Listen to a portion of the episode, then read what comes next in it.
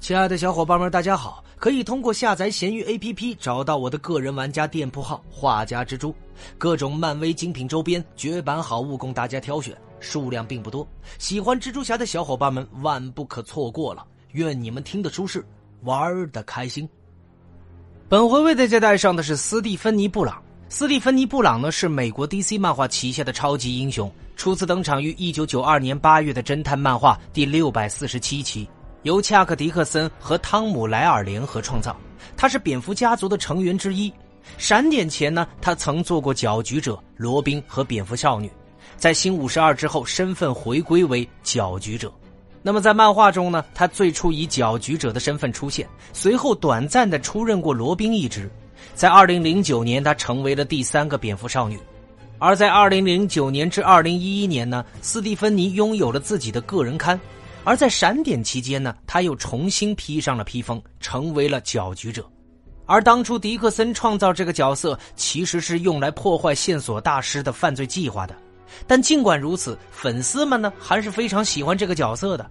于是，在下一年，迪克森就出版了《罗宾的起源故事》系列漫画。斯蒂芬妮呢，作为其中的一名二线人物，喜欢上了罗宾·提姆·德雷克。然而，在二零零四年的《蝙蝠侠之战争游戏》中呢，他被伪造了死亡证明，而他又在二零零九年由布莱恩·克米勒主编、里加贝特绘画的《蝙蝠少女》系列漫画中担任主角只是出版了二十四期就结束了。那么，斯蒂芬妮·布朗呢，是线索大师的女儿，后者是哥谭市的一个三流罪犯。斯蒂芬妮经历了一个没有父亲的童年，他的父亲在这一段时间不是在监狱中，就是在外面鬼混。后来呢，父亲回到了哥谭市，声称自己是被平反的。但是呢，斯蒂芬妮愤怒的发现，他其实是回来作案的。但是这一次，线索大师并没有留下以前常用的线索。于是，斯蒂芬妮决定做点什么。他就为自己制作了一套服装，并自称为搅局者。他知道自己的父亲躲在哪里，然后得知了他的计划之后，便把线索留给了这个警方和蝙蝠侠，希望他们能够阻止他。于是，通过跟踪，罗宾·德雷克找到了他。于是，斯蒂芬妮也参与了针对线索大师的抓捕行动。于是，在成功阻止父亲犯罪之后呢，斯蒂芬妮便开始迷恋上了成为超级英雄的感觉。每一次父亲出狱进行犯罪计划，他总会出手搅局，并开始在晚上定期巡逻。由于这样，斯蒂芬妮得以多次撞见了提姆。在多次的合作下来呢，二人竟产生了情思。提姆甚至与女友阿里安娜分了手。不过，二人的情感生活也并不顺利呀。由于罗宾的身份，所以提姆不能将他的真实身份告诉给斯蒂芬妮。但是令斯蒂芬妮颇有微词的是，提姆却知道他的真实身份。就这样，两人一直在面具之下谈着恋爱。后来呢，罗宾去西藏执行秘密任务，消失了好几天。而蝙蝠侠为了弄清楚提姆的踪迹，将在外游荡的斯蒂芬妮收至麾下，将他作为下一任的罗宾。这个时候，他与罗宾因为一些小的别扭，已经有一段时间不联系了。而且，罗宾和蝙蝠侠之间也有一些矛盾。但是后来才知道，这只是蝙蝠侠激将提姆回来的手段。尽管如此，蝙蝠侠还是带着他执行任务。在这段期间呢，蝙蝠少女芭芭拉·戈登以及猛禽小队也在训练他。不过后来，蝙蝠侠发现斯蒂芬妮并没有那么优秀，于是便随便找了个理由就把他给开除了。这为接下来的大事件《蝙蝠侠之战争游戏》埋下了伏笔。而为了得到蝙蝠侠的认可，斯蒂芬妮悄悄地偷了蝙蝠侠对付哥谭市黑帮的计划。但是由于处理不当，导致整个哥谭市黑帮火拼，造成了极大的人员伤亡。夜翼迪克·格雷森也因此被枪给打伤。于是呢，斯蒂芬妮尝试着去弥补自己犯下的大错，独自去面对黑帮。不料呢，不幸被黑面具给抓住，以至于被残忍的虐杀。在临死之前呢，蝙蝠侠不得不承认他也是蝙蝠家族的一员。然而后来证实，莱斯利·汤普金斯医生为了给这个哥谭市的年轻人一个警告，防止他们学习斯蒂芬妮的自杀行为，故意捏造了斯蒂芬妮的死亡。在他的死亡期间，蝙蝠洞里并没有设立他的雕像，不知道是因为蝙蝠侠已经知道他没有死，还是因为依然不愿意承认他。但是在此期间呢，斯蒂芬妮在蝙蝠少女的主刊中依然出现过两次，都是在卡珊德拉该隐临死的时候出现的。不久之后，斯蒂芬妮就正式出现在了大事件《蝙蝠侠之拉尔斯·埃尔古尔的复活》中。此后呢，斯蒂芬妮就一直以捣乱者的身份活跃在各个刊物之中。他甚至还为企鹅人工作了一段时间。那么，在斯蒂芬妮上了大学之后呢，卡珊德拉就觉得没有必要再为蝙蝠侠战斗了，因为蝙蝠侠已经不在了。随后，将蝙蝠少女的装束送给了斯蒂芬妮。斯蒂芬妮穿着这个卡珊德拉的服装后行动了几次，却被芭芭拉给发现了。而芭芭拉呢，将这个情况汇报给了迪克。芭芭拉找到斯蒂芬妮，劝导她不要再做蝙蝠少女了，并搬出她引发帮会战争和被黑面具暴揍的这个经历。因为就目前来说，斯蒂芬妮仍然非常的年轻，非常的冲动，尤其是格斗能力并不是很合格。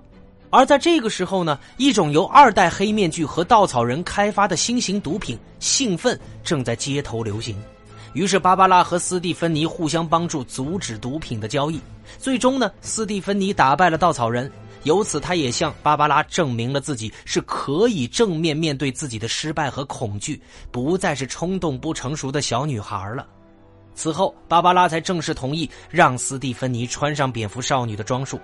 随后呢，芭芭拉也在斯蒂芬妮的学校找到了一份助理的这个教授的工作，以方便与斯蒂芬妮保持联系。而又因为斯蒂芬妮实在是不会针线活，于是呢，芭芭拉又帮斯蒂芬妮做了一套集中了搅局者和上代这个蝙蝠少女服装特点的服装。第四代蝙蝠少女也由此正式诞生，并开始了自己打击犯罪的生涯。那么，在新五十二中呢，斯蒂芬妮以搅局者的身份首次登场于蝙蝠侠第二卷第二十八期，引出了这个蝙蝠家族大事件——蝙蝠侠之不朽传奇。而在新五十二中呢，斯蒂芬妮担任过这个蝙蝠少女的历史被删除了。在 DC 宇宙重启之后，以新人身份回归的这个史蒂芬妮和卡珊德拉该隐加入了蝙蝠侠领导的哥谭骑士新兵训练营，和队友一起打击犯罪。而且和提姆·德雷克再次发展出了恋情。中途呢，斯蒂芬妮曾因为提姆的死亡对蝙蝠侠的理念产生怀疑，进而单飞。在提姆被证实为假死之后，斯蒂芬妮回归小队。而尼脸被蝙蝠女侠击杀之后呢，小队面临分崩离析。斯蒂芬妮决定暂时退出，独自整理思路。而反派将军利用兄弟眼控制提姆之后。蝙蝠侠在卡珊德拉的带领之下找到了斯蒂芬妮，并请求他归队。斯蒂芬妮和卡珊德拉进入兄弟眼的基地之后呢，兄弟眼向二人展示了他们 P 五十二的部分历史，包括二人分别作为蝙蝠女的历史，试图让两人意识到自己被剥夺了太多的历史，以击溃他们的心智。但是斯蒂芬妮通过这一段 P 五十二的历史，黑进了兄弟眼的系统，而且还解除了他对提姆的控制。那么，在危机化解之后呢？斯蒂芬妮和提姆以上大学的名义出走，去调查被抹去的 P 五十二的历史。提姆的 P 五十二记忆在扎塔纳的这个帮助之下成功恢复，但相同的魔法对斯蒂芬妮却无效。于是两人暂时分开。提姆前往大都会重新召集队友，而斯蒂芬妮呢，则去处理自己父亲的事情。之后，提姆与队友被这个天国降临宇宙的命运博士误传送到了反转宇宙地球三，并被这里的邪恶版少年正义联盟围攻。但是出乎意料的是，地球三的斯蒂芬妮也是正义方，代号为蝙蝠女侠，并拥有自己的蝙蝠洞和蝙蝠载具。那么，地球三的斯蒂芬妮呢，将这个提姆和巴特带到了自己的蝙蝠洞，并向他们展示了多元宇宙地图。那么，搅局者登场的影视有。二零一零年开播的动画系列《少年正义联盟》，那么在二零一九年开播的电视剧《蝙蝠女侠》中呢，她在第二季登场。这个版本的角色也包含芭芭拉·戈登和麻省理工学院的元素。说是五年前呢，斯蒂芬妮发送匿名的提示给乌鸦探员索菲·摩尔，以逮捕线索大师。而为了索菲准备和这个线索大师的挑战，线索大师编写密码在斯蒂芬妮的胸部、肩部和双臂。然后把它放置在盒子里面，只能按照预定顺序击中目标来打开，并且它的附近有这个解毒剂。最后，当他被救出的时候，鲁克·福克斯被索菲·摩尔找来翻译他身上的密码。斯蒂芬妮之后呢，打晕了鲁克，并去和他的父亲对峙。当在线索大师的老房子外面的时候，斯蒂芬妮承认他是索菲·摩尔五年前的线人，这导致了线索大师用麻醉器弄晕了他。之后，他与斯蒂芬妮在车内，线索大师开始填充毒气，鲁克赶到打破了窗子。最后呢，线索大师被装进了救护车的时候，医生说他将会完全的康复，而鲁克告诉这个斯蒂芬妮说呢，他总有一天会充分发挥自己的才能。随后，他亲吻了鲁克，并且挑战他弄清自己的电话号码。那么，在剧集《泰坦》的第三季首集呢，斯蒂芬妮·布朗的照片出现。当时呢，迪克在寻找可能的新罗宾候选人。那么，有关搅局者的简介就为小伙伴们带上了。喜欢蜘蛛侠的小伙伴们可以单独添加我的微信，进入我们的漫威蜘蛛宇宙交流群。我们下回再见，大家拜拜喽。